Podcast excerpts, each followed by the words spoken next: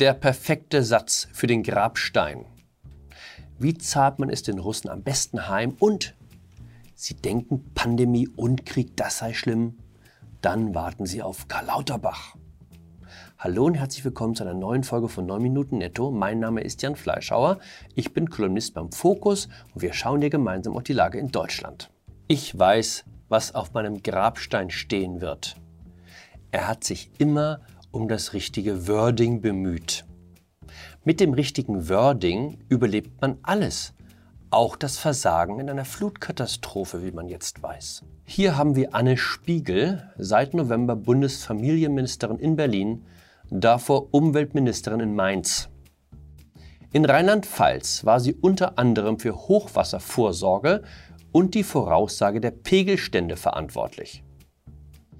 Am Nachmittag des 14. Juli letzten Jahres um 16.43 Uhr verließ folgende Pressemitteilung ihr Haus. Wir nehmen die Lage ernst, auch wenn kein Extremhochwasser droht. Campingplatzbetreiber sollten Vorkehrungen treffen. Zu diesem Zeitpunkt hatte die Landesumweltbehörde in Mainz für die A bereits katastrophale Rekordpegelstände weit über dem bisherigen Jahrhunderthochwasser vorausgesagt. Ein Untersuchungsausschuss beschäftigt sich jetzt mit der Frage, wie es zu der tödlichen Fehleinschätzung kommen konnte. Am letzten Freitag war die Ministerin vorgeladen. Ihre Erklärung, sie habe sich nur kursorisch mit der Warnmeldung beschäftigt. Man weiß inzwischen auch, was Frau Spiegel in den entscheidenden Stunden beschäftigt hat. Die Sorge ums richtige Wording. Ihr einziger Veränderungswunsch an der Pressemitteilung war die Bitte, das Wort Campingplatzbetreiber im Text zu gendern.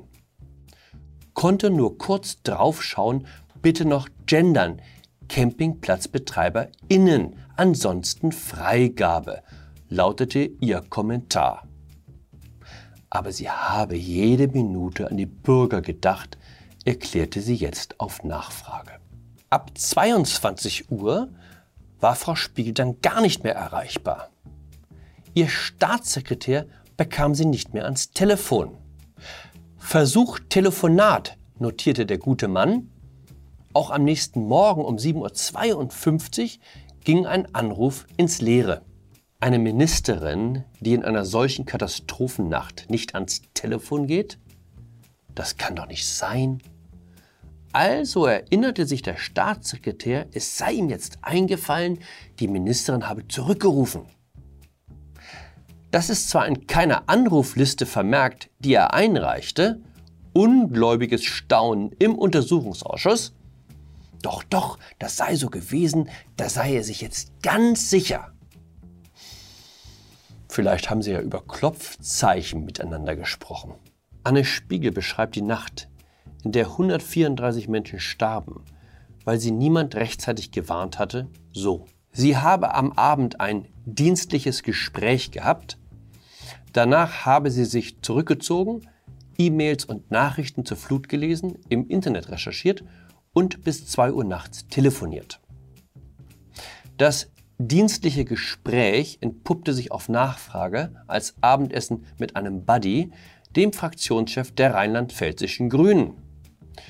Für die Telefonate fehlt jeder Nachweis. Dafür wurde sie sehr aktiv, als am nächsten Morgen klar war, dass es das Extremhochwasser, von dem sie am Nachmittag zuvor noch gesagt hatte, dass es das nicht geben werde, doch gegeben hatte. SMS an ihren Pressemann. Das Blame Game könnte sofort losgehen. Wir brauchen ein Wording, dass wir rechtzeitig gewarnt haben, wir alle Daten immer transparent gemacht haben, ich im Kabinett gewarnt habe. Erinnern Sie sich noch, wie nach der Flut Armin Laschet eingeheizt wurde, weil er im falschen Moment gelacht hatte? Frau Spiegel kann sich auf ihre Freunde in den Redaktionen verlassen. Sie ist als Bundesfamilienministerin jetzt, doch für die gerechte Verteilung der Hausarbeit da will man sie doch nicht zu scharf angehen. Importstopp sofort! Kein russisches Öl und Gas mehr für Deutschland. So fordert es jetzt ein Bündnis von Prominenten, angeführt von dem Tatort-Schauspieler Axel Prahl und der Klimaaktivistin Luisa Neubauer.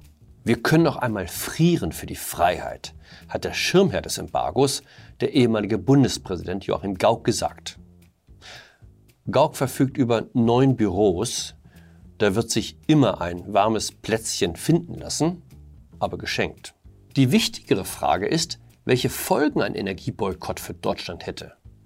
Wenn es dann beim Frieren bliebe, könnte man darüber ja reden. Die sonnige Annahme lautet, dass ein sofortiger Importstopp für die deutsche Industrie verkraftbar wäre. So steht es in einer Stellungnahme der Leopoldina, der Nationalen Akademie der Wissenschaften in Leipzig. Ich habe nachgeschaut, wer an der Stellungnahme mitgearbeitet hat. Ein Meteorologe war darunter, eine Polarforscherin, ein Chemieprofessor. Das ist zweifellos beeindruckend.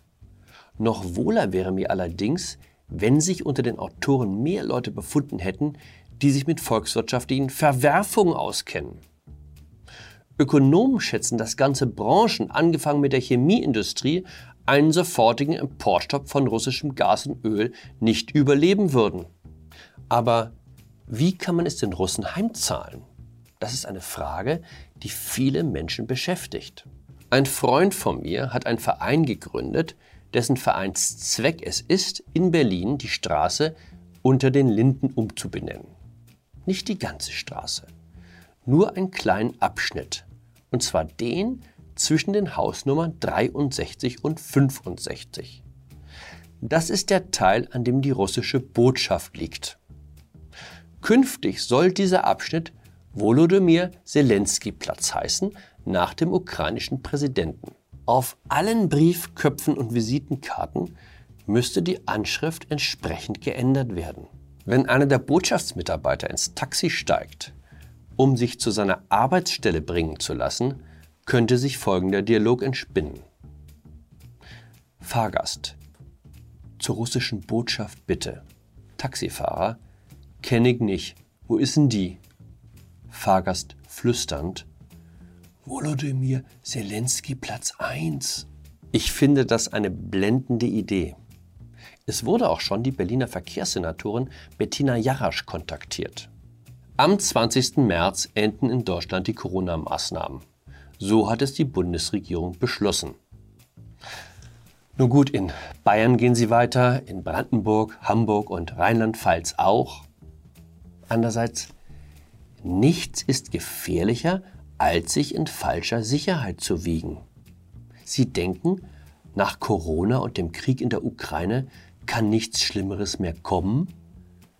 Dann schauen Sie sich mal diesen Filmausschnitt mit Professor Dr. Karl Lauterbach an.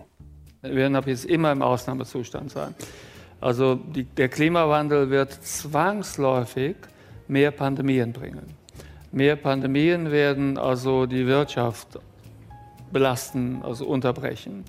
Äh, wir kommen in eine Situation des globalen Wassermangels hinein und Kriege für Wasser sind fast unvermeidbar. In dem Sinne, bleiben Sie unbesorgt, bleiben Sie sprachbewusst, bleiben Sie mir gewogen oder wie Anne Spiegel sagt, bitte noch gendern, ansonsten Freigabe.